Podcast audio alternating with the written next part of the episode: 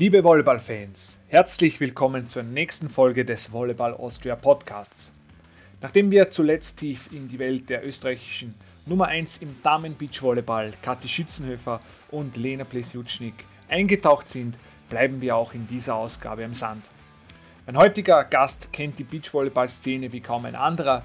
Als einer von nur neun Herren hat er Österreich bei den Olympischen Spielen vertreten nach der erfolgreichen Spielerkarriere ist er ins Trainerbusiness gewechselt und kümmert sich aktuell als Headcoach Nachwuchs um die rot-weiß-roten Beachvolleyball-Talente. Freut euch auf ein interessantes Gespräch mit Robert Nowotny. Ich bin Florian Stangl und euer Volleyball Austria Host.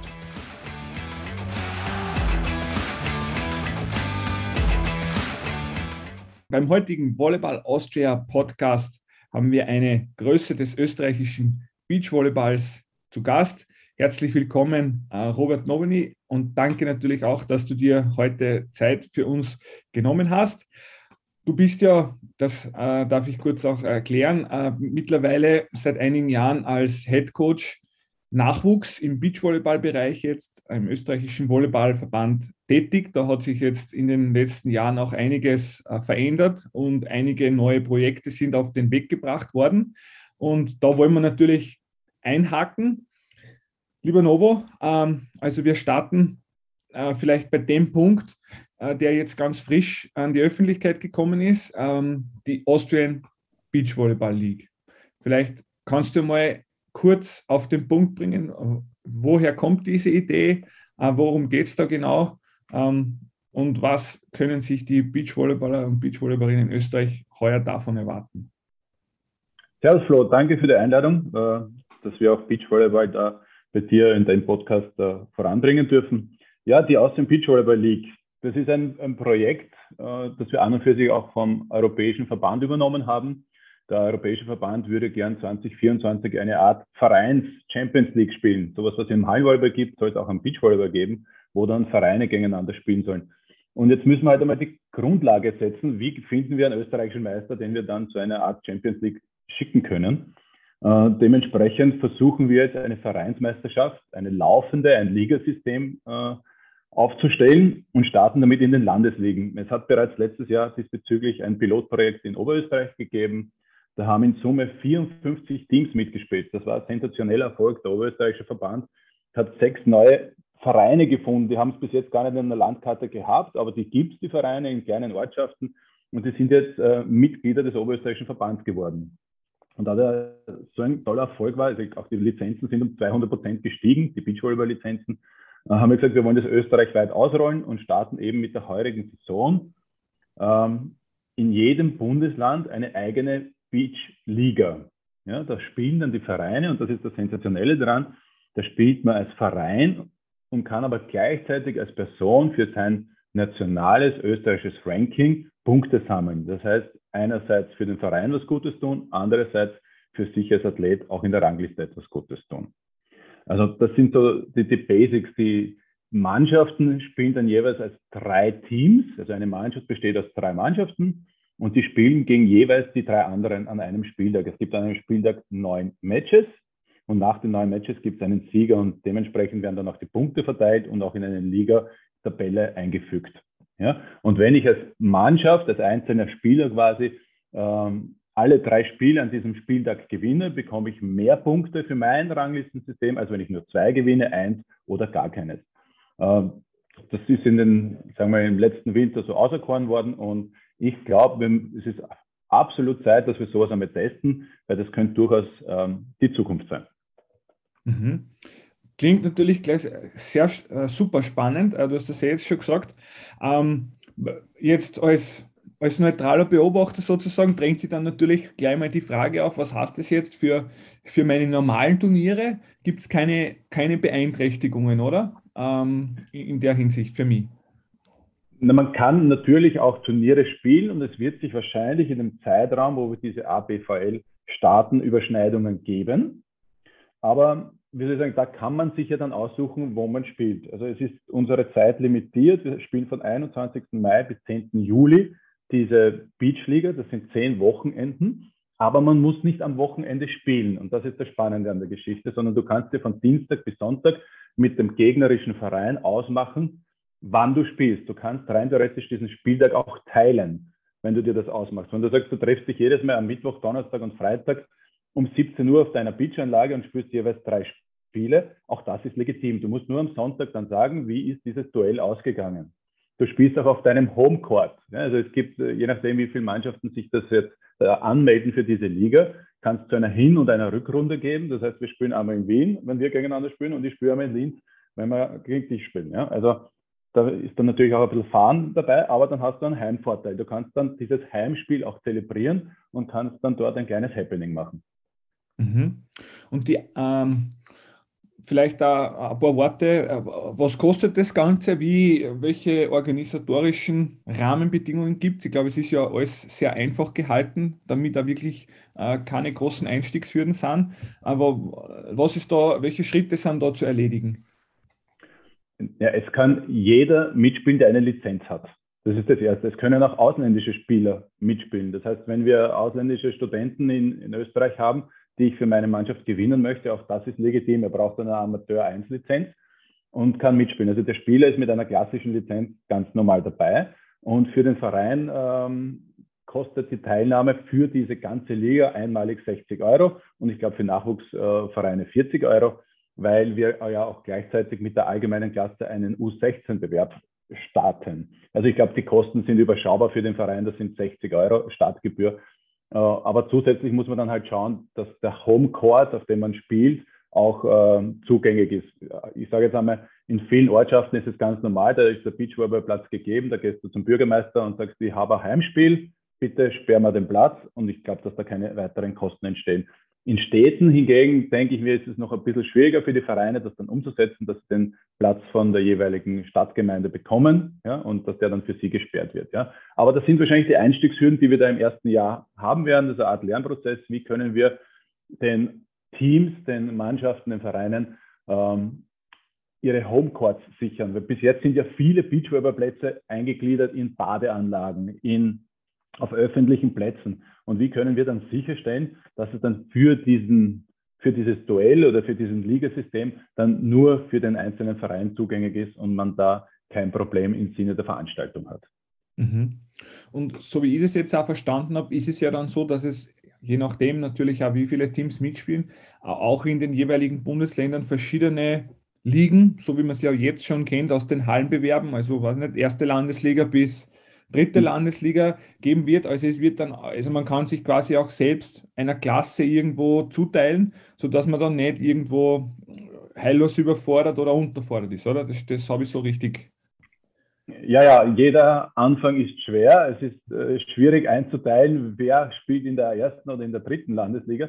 Äh, dementsprechend haben wir den Bundesländern zwei verschiedene äh, Möglichkeiten gegeben, um unterschiedliche Klassen zu bilden. Einerseits könnte man regionale Unterschiede machen. Am Beispiel von Niederösterreich, die könnten zuerst einmal in Vierteln spielen, also im Weinviertel, Industrieviertel etc. Oder aber sie bilden von vornherein Klassen, zu sagen, äh, jede Mannschaft soll sich selbst einstufen, spiele ich in der ersten Landesliga, also in der höchsten, in der zweiten oder in der dritten, wo man sagt, das entspricht dann eher dem Hobbyniveau, damit dann halt immer ausgewogene Klassen gegeben sind.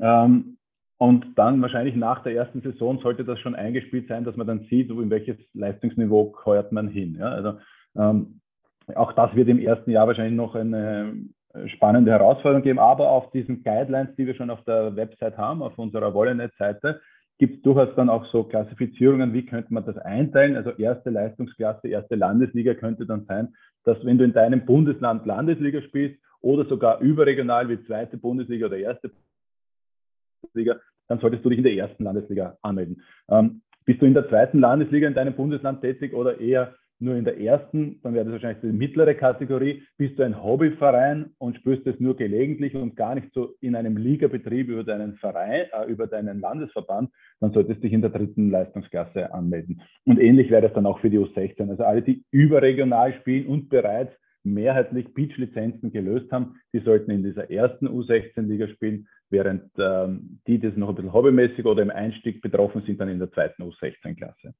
Mhm. Und du hast es ja äh, am Anfang schon kurz gesagt, das haben wir schon kurz zumindest einmal im Ausblick drinnen. Ähm, das Ziel wäre ja dann nächstes Jahr, also 2023, dann auch das erste, das erste Mal sozusagen eine, eine Bundesmeisterschaft zu veranstalten, dass halt nicht sozusagen im Landesverband dann Schluss ist, sondern dass dann nur zum Beispiel ein nationales Event gibt, wo dann halt die besten Teams aus den Bundesländern nur mehr aufeinandertreffen, oder? Absolut richtig. Also wir müssen jetzt einmal heuer den Startschuss bilden und den wollten wir in den Landesliga machen. Dementsprechend wird es nur Landesmeister geben.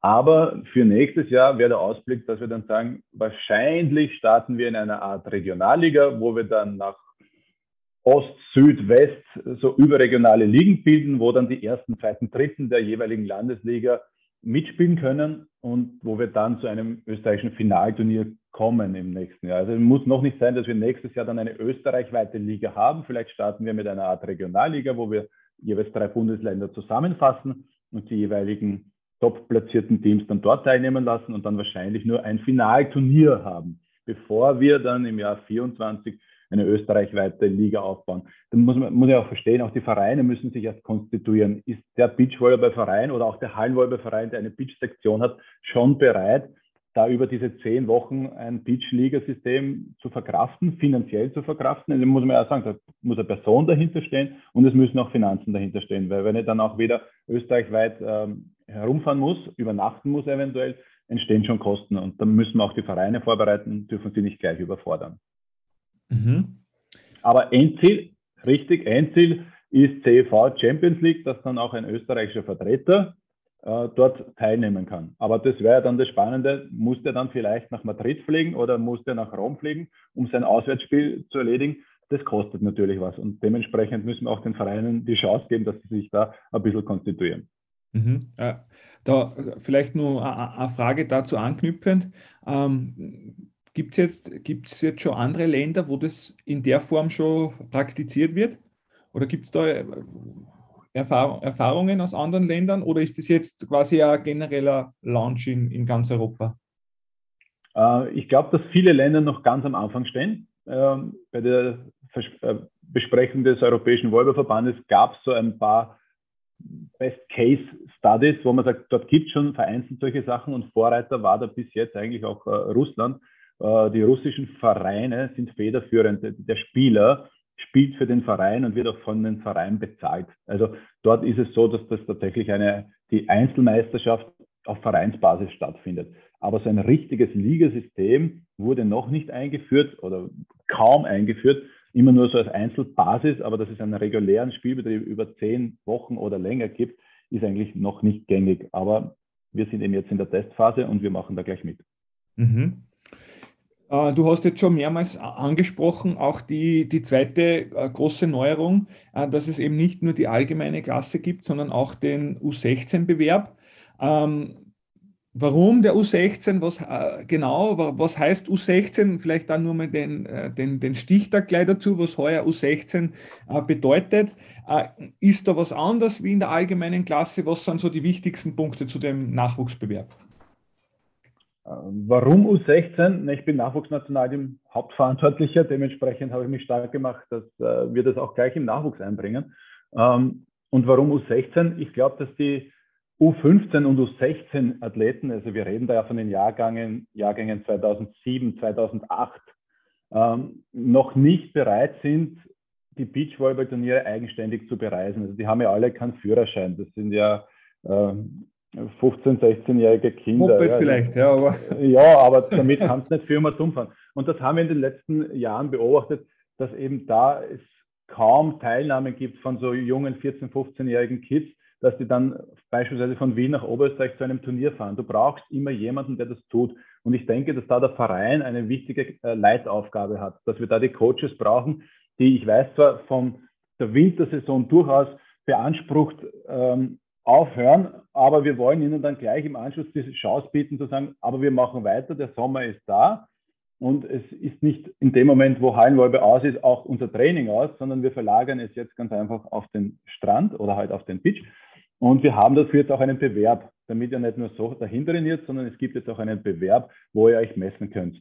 Und wir haben halt mit diesen drei Mannschaften dann auch sechs Spieler, die aktiv sind. Das ist die ähnliche Anzahl, die auch bei einem Volleyballteam, Indoor-Volleyballteam am Feld steht Dementsprechend wird wahrscheinlich der ganze Verein eingebunden sein und kann weiterspielen. Also die Hauptthematik ist tatsächlich, sozusagen, die Jungen sind noch nicht so eigenständig unterwegs und da brauchen wir die Vereine als Triebfeder, damit sie zum Beachvolleyball kommen. Und ich glaube auch, dass wir unten beginnen sollen, weil die meisten jetzt einmal U18, U19, die spielen eh schon zweite Bundesliga, die sind schon so aktiv, die werden schon in der allgemeinen Klasse irgendwo mitspielen können. Aber die U16 wäre vom Niveau wahrscheinlich noch so, das ist das erste Mal, dass wir da aufs Großfeld spielen, die noch eine eigene geschützte Klasse brauchen. Ein U18, U19 Spieler kann ich in der allgemeinen Klasse mitspielen lassen, glaube ich. Und äh, dementsprechend haben wir die U16 geschützt, damit die nicht als U16-Mannschaft in der allgemeinen Klasse mitspielen müssen.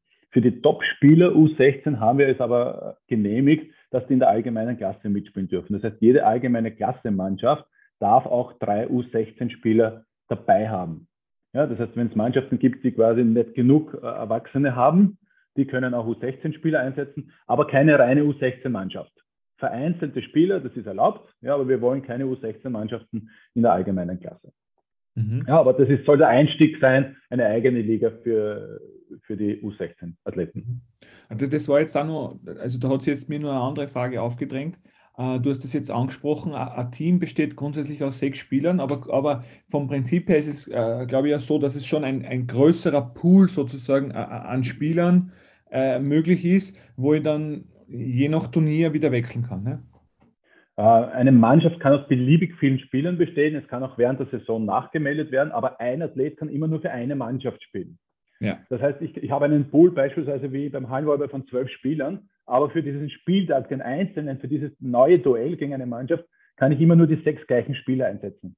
Ja. Also wenn wir gegeneinander spielen, sind immer die gleichen sechs Spieler aktiv. Beim nächsten Wochenende, wo wir dann vielleicht gegen eine Mannschaft aus St. Pölten spielen, kann ich andere sechs Spieler einsetzen. Vielleicht ist jemand auf Urlaub, der muss nicht durchgängig die ganze Liga spielen, sondern ich setze halt die sechs Spiele ein, die ich als Kapitän dieser Mannschaft halt für richtig erachte. Aber für das eine Duell müssen die gleichen sechs Spieler dann antreten. Ja? Ob das an einem Tag abgespielt wird, diese drei respektive neun Spiele, oder aufgeteilt auf einen zweiten oder einen dritten Tag, das machen sich die Vereine dann untereinander aus. Aber da müssen die gleichen sechs Spieler antreten. Aber ob ich im Hintergrund 25 Spieler genannt habe und mir dann immer nur sechs aussucht, das bleibt dem Verein überlassen, ja. wie er das möchte. Ja, okay, okay.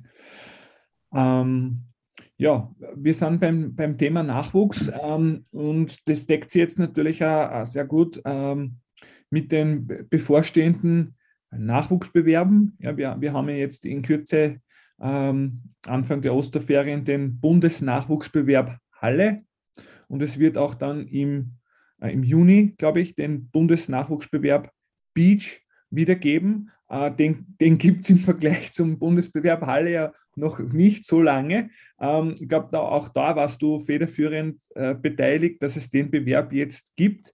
Ähm, was ist da der Hintergrund von dem Bewerb? Wie läuft das ab? Ja, also das, auch das ist sehr ähnlich dem äh, der Beachvolleyball Liga. Da ein Bundesland besteht dann aber in diesem Fall aus zwei Mannschaften und versucht sich als Bundesland gegen ein anderes Bundesland durchzusetzen. Also nach zwei Spielen sollte es dann Gleichstand geben, gibt es dann einen Golden Set, damit es einen Sieger schlussendlich des Duells gibt. Aber wir versuchen ähnlich wie in der Halle schon relativ früh ähm, den Landesverbänden einen Grund zu geben, warum sie Sichtungstrainings machen, warum sie laufende Trainings machen. Hätten wir keinen Bewerb, könnte sich jeder Landesverband aufregen und sagen, wofür soll ich denn äh, einen Landeskadertrainer haben, wenn wir keinen Bewerb haben? Daher haben wir auch jetzt bereits, ich glaube, zum dritten Mal diesen Bundesjugendbewerb auch am Beach. Der findet heuer in Wien statt und zwar am 18. und 19. Juni. Ähm, ich glaube, in der Spielmanngasse, die haben dort acht Plätze. Ähm, ich denke, dass in der, in der Bundeshauptstadt, das wird ein, ein, ein guter Bewerb werden. Ähm, was für mich dort interessant ist, wir haben auch da wieder die Kategorie U16. Das ist quasi so das Einstieg ins Beachvolleyball, auch ins Großfeld.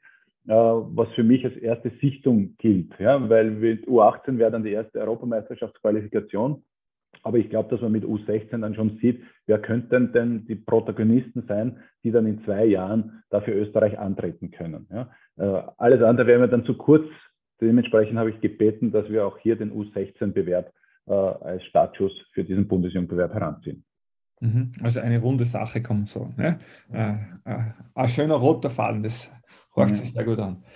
Ähm, ja, du hast jetzt auch gerade äh, angesprochen, äh, natürlich ist es, es äh, das Fernziel dann auch bei, bei internationalen Bewerben. äh, zuerst in der Nachwuchskategorie, später in der allgemeinen Klasse natürlich auch gut abzuschneiden.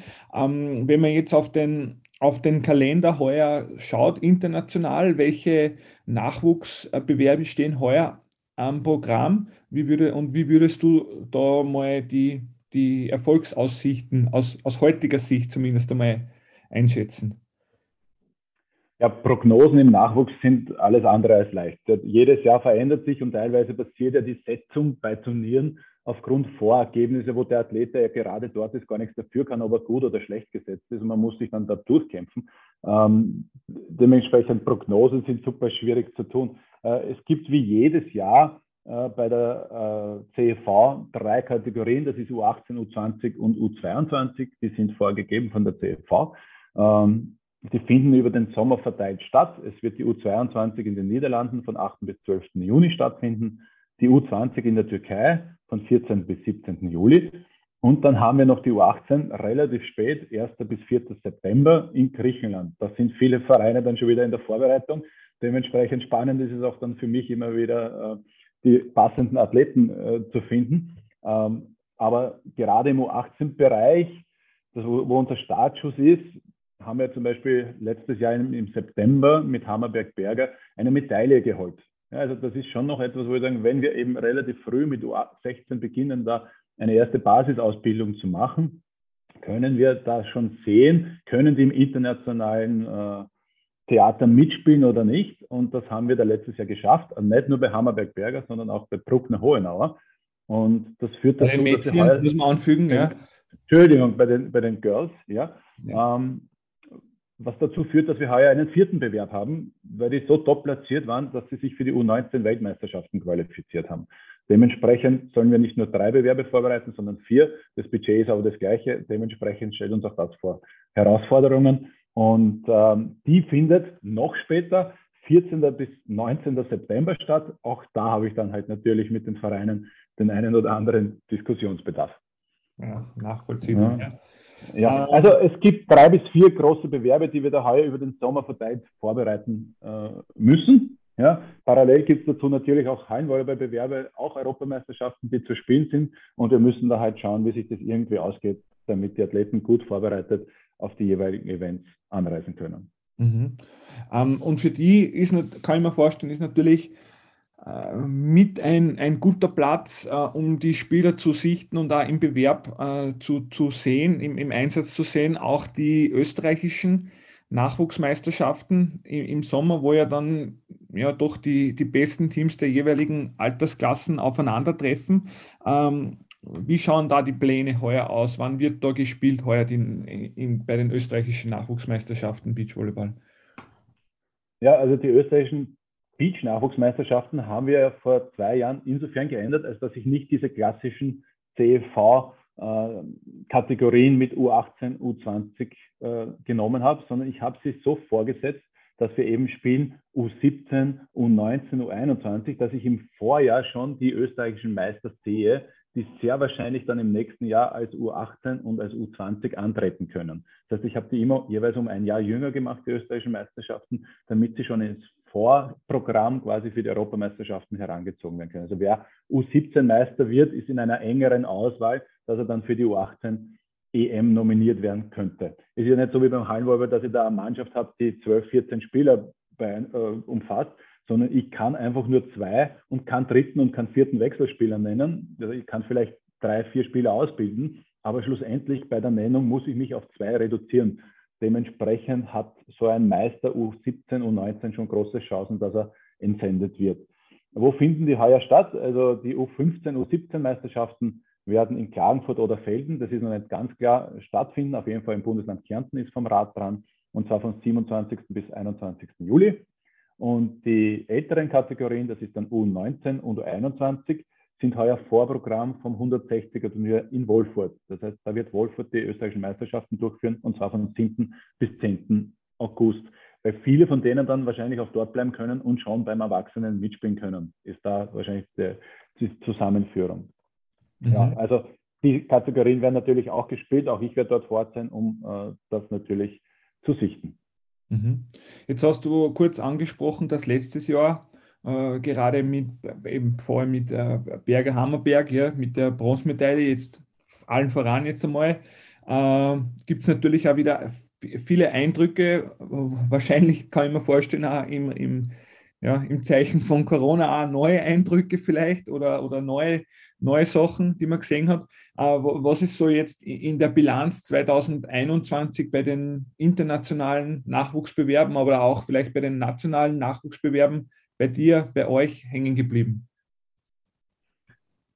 Dass Beachvolleyball nicht mehr nebenbei betrieben wird. Dass diese Top-Nationen voll auf Beachvolleyball setzen, dass dort wirklich große Athleten als Blocker tätig sind. Ähm, die Spezialisierung um die Nord früher beginnt als, früh, als, als, vor einigen Jahren noch. Ähm, dementsprechend, ja, was wir früher als Vorteil hatten, Österreich, dass wir schon man will sagen, eine, eine, gute Basis durch Stützpunkttraining hatten, durch regelmäßige Sichtungen etc., dass das schön langsam verpufft, weil das die anderen, die großen Nationen auch tun. Und die haben dann oft einen, einen größeren Pool an Spielern, aus dem sie fischen können. Und das ist schon noch so bei uns, also wo man denkt, die, die im Hallenvolleyball-Team sind, sind sehr wahrscheinlich auch die, die schlussendlich fürs Beachvolleyball nominiert werden. Während es bei anderen Nationen durchaus ähm, getrennte Pools gibt weil sie so viel mehr Spieler haben, dass sie dann sagen können, es ist besser, ohne dass wir einen Niveauverlust im Indoor haben. Du machst Beachvolleyball oder umgekehrt, dass der eine Beachvolleyball-Spieler Richtung Hallenvolleyball geht, weil er dort aufgefallen ist und die trotzdem noch gut aufgestellt sind. Ja, mhm. ähm, also es ist kaum zu sehen bei den Top-Nationen, dass die, die jetzt gerade beispielsweise beim Beachvolleyball vorn sind, die findest du kaum in den Internationalteams. Aber das geht in Österreich nicht, da sind wir tatsächlich ein bisschen zu klein und äh, wir müssen wahrscheinlich aus dem gleichen Pool fischen mhm. an die Athleten. Und ich bin auch hundertprozentig davon überzeugt, dass wir über den Winter die Athleten in der Halle ausbilden müssen. Ja, die sollen äh, bei guten Hallenvolleyballvereinen spielen. Ähm, das können wir zum Teil nicht am Beachvolleyball, die Ausbildung können wir schon bieten, aber der, die Competition ist das Wichtige, dass sie jedes Wochenende gegen ein anderes Team gewinnen wollen müssen. Diese, diesen Kampfgeist, dieses äh, unbedingte Gewinnen, kein Ball darf am Boden fliegen, das können wir in Testspielen nur mäßig proben. Und da haben wir auch dann schlussendlich zu wenig Gegner. Das heißt, dann müssten wir tatsächlich Wochenende für Wochenende in andere Länder fliegen, dort wo die Beachvolleyball-Nationalteams ähm, der jeweiligen Nachwuchskategorien trainieren. Das geht in Österreich noch nicht, meiner Ansicht nach. Dementsprechend empfehle ich auch, dass die Nachwuchsathleten irgendwo Heimvolleyball spielen und sich dort irgendwie den Kampfgeist holen. Mhm. Und kann man das jetzt aus deiner Sicht sagen? Gibt es sowas wie traditionelle österreichische Stärken. Ja, ich, ich, ich, ich sage jetzt ein Beispiel vielleicht, der, der nicht so große, aber sehr spielfähige Verteidigungsspieler, weiß nicht, Alex Horst, Xandi Huber, Typen, ist das was, was eine österreichische Stärke vielleicht ist oder eine traditionelle Stärke oder ist das ein Zufall? Äh, oder gibt es andere Beispiele aus, dein, aus deiner Sicht, äh, wo wir immer schon gut waren oder vielleicht auch immer schon nicht so gut waren? Also ich glaube ernsthaft, dass wir in Summe eher immer die kleineren, geschickteren Spieler haben und die dann auch entsenden. Ähm, wenn wir dann mal einen großen haben, der sich auch bewegen kann, dann können wir durchaus im Medaillenbereich mitspielen. Ich, also die letzten Medaillen, die wir so geholt haben, da denke ich an Buchecker Pristauz. Der eine war dann schon die zwei Meter und hat dann die internationale Karriere in der Halle bestritten. Und die letzte Medaille war jetzt mit Hammerberg, der über zwei Meter ist und der sich bewegen kann, Hammerberg-Berger. Und da jetzt aber auch wieder die spannende äh, Rückschluss auf das, was wir vorher da jetzt besprochen haben. In Summe haben wir eher kleinere Spieler. Bruckner, Hohenauer bei den Girls haben letztes Jahr den vierten Platz erreicht. Das heißt, man schafft es im spielerischen Segment durchaus mitzuhalten, aber wir als Österreicher haben durchaus eher immer kleinere Spieler am Start. Du hast ja jetzt angesprochen, eben international, dass äh, eben die, die Top-Nationen jetzt schon früher ansetzen und eben verstärkt am Beachvolleyball äh, jetzt, jetzt da äh, investieren. Rein, rein spielerisch, technisch, gibt es da für die auch neue Tendenzen, wo du sagst, da, da, da hat man jetzt in den anderen Nationen oder in, in einigen Nationen vielleicht neue Akzente gesetzt. Das könnte in ein paar Jahren vielleicht äh, in der allgemeinen Klasse dann was Neues auslösen. Äh, oder ist das schon sehr reduziert mittlerweile? Ich glaube, dass das Spiel, das gerade auf der World Tour bei den Erwachsenen stattfindet, schon im Nachwuchs Einzug gefunden hat. Also man versucht, die Nachwuchsspieler, egal ob das jetzt U22, U20, die sind ja eh fast schon bei den Erwachsenen, aber eben auch schon im U18-Bereich, nicht das klassische enge Spielsystem beizubringen, sondern man versucht, das Spiel in die Breite zu ziehen, viele Tricks einzubauen, so wie man es auch der World Tour sieht, beziehungsweise auch dem Hallenvolleyball annähert, dass viele Bälle auf zwei geschlagen werden, dass der Zuspieler kein reiner Zuspieler ist, sondern schon eine Waffe ist, indem dass er eben zweite Bälle rüberschlagen kann. Es wird vermehrt im Sprung zugespielt. Das sieht man alles jetzt schon bei den Nachwuchsbewerben. Also der, der das klassische Spiel spielt, wird auch heuer oder hat auch letztes Jahr bei den internationalen Bewerbern kaum einen Auftrag. Ja, das so, so könnte man sagen, so sind, sind die Basics, die können beigebracht, aber die dann schlussendlich bei den Europameisterschaften teilnehmen, die sind dann meist schon einen Schritt weiter und nähern sich dem Erwachsenenspiel an mit schnellen Bällen, mit Tricks und dementsprechend ist auch unser Ausbildungskonzept nicht mehr ganz klassisch, sondern wir versuchen das auch schon in unsere Ausbildung einzubringen. Mhm. Also Spektakel, das ist ja, das ist ja für die Zuschauer schön.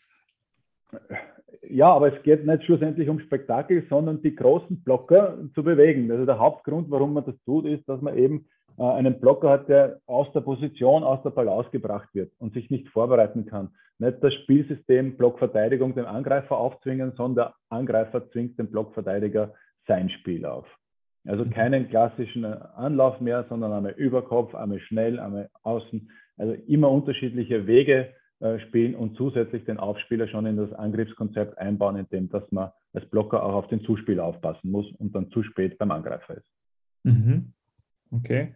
Hat ja immer in der Vergangenheit auch schon äh, solche Typen gegeben, die das ja schon früher praktiziert haben. Wenn ich da an die äh, Australier vor langer Vergangenheit denke, das hat ja damals überhaupt keiner gemacht, dass er im Sprung 2007, 2007 ja. war das und der hat auch im Sprung und Überkopf zugespielt, ja, und ist auch Dritter geworden dadurch. Hat sich aber niemand anderer dann getraut nachzumachen. Aber so langsam ist man draufgekommen, dass das durchaus erfolgreich ist.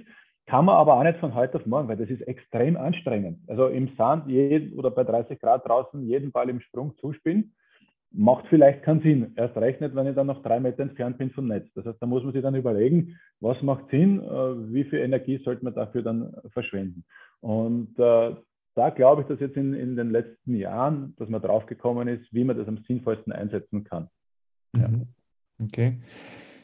Ich möchte am Ende von unserem Gespräch trotzdem nur mal ein bisschen vom, vom, vom Nachwuchs auch nur mal in die allgemeine Klasse zurückgehen. Ist ja jetzt vor kurzem auch bekannt geworden, dass es jetzt für die Austrian Beach Volleyball Tour Pro einen, einen seit erstmals seit Jahren wieder einen Titelsponsor gibt mit äh, Win Today. Ähm, du warst ja selbst noch äh, als Aktiver dabei, wie es zuletzt eigentlich äh, so einen, einen klassischen Sponsor für eine Tour gegeben hat mit, mit A1 damals.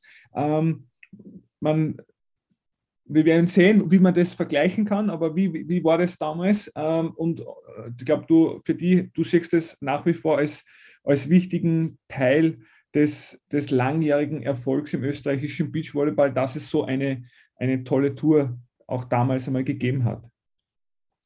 Ja, das ist sensationell, dass wir als Verband jetzt wieder einen äh, namensgebenden Sponsor für die Beach äh, Tour haben. Ähm, langfristig oder halt für die, ich, ich, glaube, das ist eine längerfristige Kooperation, muss es Ziel sein, dass wir dann wieder sowas wie eine Masters Tour auf die Beine stellen können, wo es sechs hochwertige Turniere gibt, die über ganz Österreich weit verteilt sind, äh, wo die Athleten, die international unterwegs sind, gerne zurückkommen und dann quasi äh, hier wieder falls sie ausgeschieden sind, Selbstvertrauen äh, sammeln, äh, vielleicht eine finanzielle Spritze bekommen und dann mit neuer Motivation wieder auf die Welt zu gehen. Also ich kann mich dann schon erinnern, damals bei uns war das wirklich ganz wichtig zu sagen, man versucht international Erfahrungen zu sammeln, kommt wieder zurück nach Österreich, holt sich hier wieder die, das Selbstvertrauen, um dann wieder neu gestärkt auf die Welt zurückzugehen. Und das wünsche ich mir für unsere, sage ich mal, U18, U19, U20 Spieler auf jeden Fall, dass die da einen, einen, einen Spielbereich bekommen, wo sie zur österreichischen Topspitze aufschnuppern können und gleichzeitig aber auch vielleicht schon das eine oder andere Future-Turnier in Angriff nehmen können. Die werden dort nicht gleich erfolgreich sein. Dementsprechend umso wichtiger ist es dann in Österreich eine Turnierserie zu haben, wo man dann auch wieder im Rampenlicht stehen kann. Also und diese neue Kooperation wäre quasi so der erste Startschuss zu sagen, jetzt können wir dieses Projekt wieder in Angriff nehmen. Also ich bin da sehr positiv, dass wir es dann schaffen in den nächsten Jahren. Das wird wahrscheinlich heuer noch nicht umsetzbar sein, aber dass es dann in den nächsten Jahren wieder so eine Art Masters Tour gibt. Ich weiß gar nicht, ob die Rechte der Masters Tour noch bei uns sind, ja, aber dass es eine Art Tour gibt, ja, wo man sagt, das sind die sechs Top-Turniere Österreichs und die sind über den Sommer verteilt und äh, dann hat dieses neue Engagement absolut seinen Recht. Mhm. Und das würde dann, so wie du jetzt da gesagt hast, wahrscheinlich gerade zum richtigen Zeitpunkt kommen, äh, weil ja der, das neue System bei den internationalen äh, Turnieren äh, es ja jetzt nicht immer so leicht macht, oder? Dass man vor allem auch mit Preisgeld auch zum Beispiel mal allein schon nach Hause kommt, oder? Beziehungsweise sich bei den großen Turnieren auch qualifiziert dann tatsächlich oder überhaupt spielen kann. Bei Future-Turnieren brauchen wir nicht über Preisgeld reden. Also da ist definitiv die Anreise und äh, die Hotelkosten teurer als das, was du dort als äh, Sieger mitnehmen kannst. Also da geht es definitiv nur um Spielerfahrung sammeln, um die internationale Competition. Ähm, dann müsste man wieder nach Hause kommen, um die Finanzkassen auffüllen zu können, um sich wieder ein, ein Future-Turnier leisten zu können. Also dementsprechend wäre so eine, eine Turnierserie in Österreich äh, sehr, sehr wichtig für die österreichischen Athleten. Ähm, der, der, Grund ist, dass ganz einfach die internationalen Turniere von der Teilnehmerzahl reduziert wurden. Ja, also die erlaubten Mannschaften wurden drastisch reduziert. Also wenn im Spitzensegment bei der Elite konnten letztes Jahr 64 Teams teilnehmen. Jetzt haben wir an, an 16er Raster im, im Hauptfeld. Das heißt, da können dann zwölf zusätzliche über die Qualifikation dabei sein. Das ist dann deutlich weniger. Dementsprechend wird das alles im Challenger aufgefüllt, nur die sind auch weniger als letztes Jahr. Und beim Future, glaube ich, haben wir die gleiche Anzahl. Aber in Summe können weniger teilnehmen. Dementsprechend umso wichtiger wird es sein, dass wir in Österreich eine halbwegs professionelle Tour auf die Beine stellen. Und das ist jetzt mit der Hoffnung des neuen Partners äh, gegeben, dass wir dann nächstes Jahr so sechs Stops haben, wo die Athleten nach dem internationalen Engagement wieder zurückkommen können. Mhm. Ähm, als, als langjähriger Be Be Teilnehmer und Beobachter, äh, was sagst du jetzt, äh, im, jetzt seit kurzem steht jetzt auch der äh, neue, alte Qualifikationsmodus für die Olympischen Spiele, ist jetzt vor kurzem wieder bestätigt worden. Also mir ist zumindest als erstes ins Auge gestochen, dass jetzt dieses, dass es jetzt quasi nur noch zwei statt drei Möglichkeiten gibt. Also bisher Weltrangliste, World, World Turnier, wo noch äh, Plätze zu vergeben waren, also weltweite Continental Cup quasi und dann der Continental Cup.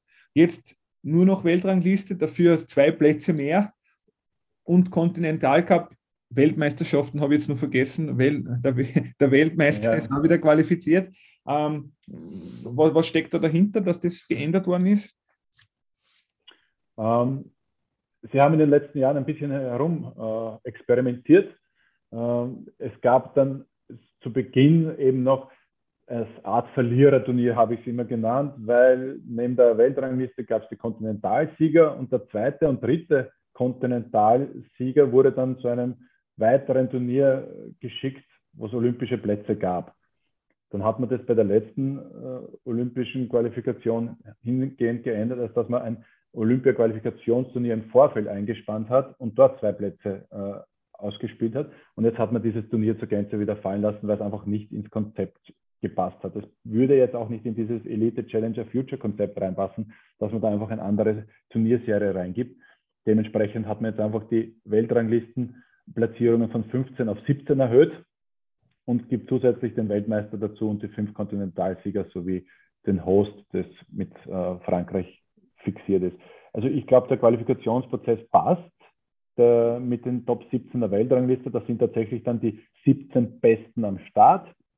Weltmeister passt auch. Und die Kontinentalsieger muss man im Sinne der Olympia-Qualifikation, jeder Kontinent muss dabei sein, einfach so akzeptieren, wie es ist. Und es ist halt eine, eine Möglichkeit, wo du als, als nationaler Verband auftrittst, auch wieder so ähnlich wie bei uns in der Beachliga mit zwei Mannschaften auftrittst.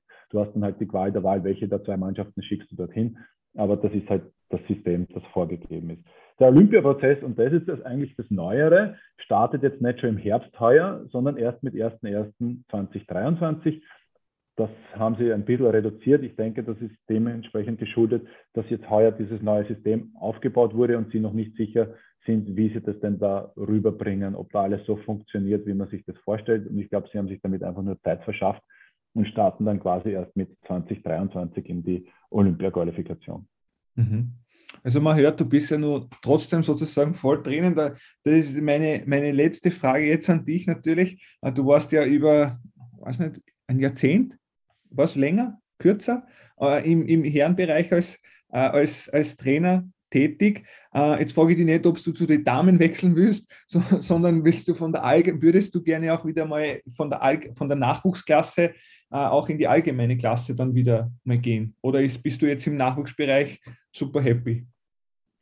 Ich bin ja nicht vollkommen weg vom Geschehen. Ich bin da am Stützpunkt eh täglich auch mit den, unseren Top-Nationalteams äh, am, nicht am Court, aber am Nebencourt und ich sehe, was da passiert. Das heißt, äh, die Entwicklungen äh, gehen nicht an mir vorbei. Ähm, ich sehe aber eben auch, dass unsere aktuellen Nationalteam-Trainer da wirklich tolle Arbeit machen. Ich sehe keinen Grund, an Martin Oleniak oder den Kotzi da irgendwie auszutauschen. Das gibt es nicht. Auch der Martin bei den Damen macht ja äh, super Arbeit. Ähm, das heißt, das stellt sich für mich jetzt gar nicht die Frage und ich habe spannende Aufgaben, heuer eine, eine Weltmeisterschaft zu betreuen, drei Europameisterschaften. Das heißt, ähm, ich bleibe aktuell bei dem Nachwuchs und sehe keinen Grund zu wechseln. Okay. Dann freuen wir uns, dass du äh, unseren Nachwuchs äh, weiter begleiten wirst. Äh, und wir wünschen natürlich auch, auch bei allen äh, Turnieren, sowohl national, international und auch bei den, bei den Sichtungsbewerben, dann alles Gute ähm, und freuen uns auf äh, eine tolle Saison.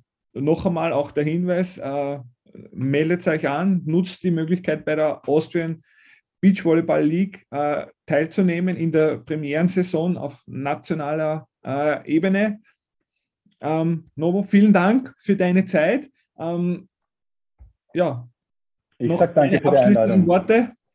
Ja, ich sage danke für die Einladung. Äh, es ist schön, dass wir dein Format finden oder gefunden haben mit deinem Podcast, äh, dass wir auch über diese Themen reden können.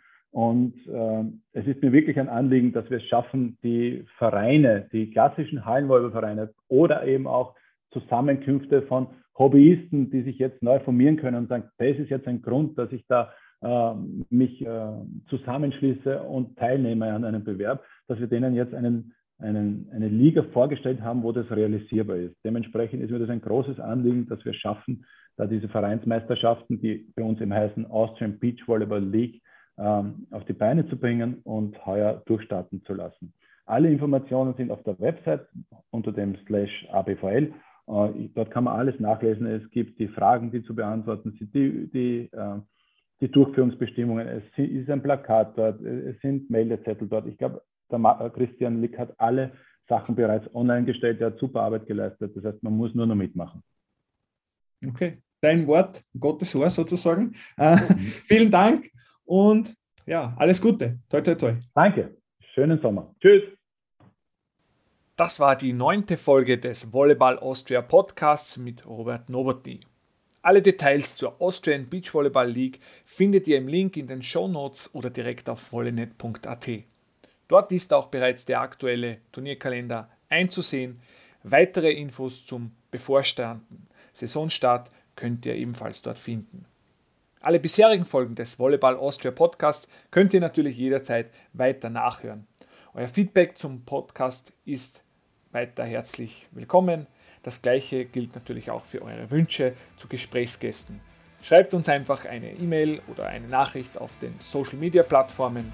In diesem Sinn, vielen Dank für euer Interesse und schaltet auch beim nächsten Volleyball Austria Podcast wieder ein.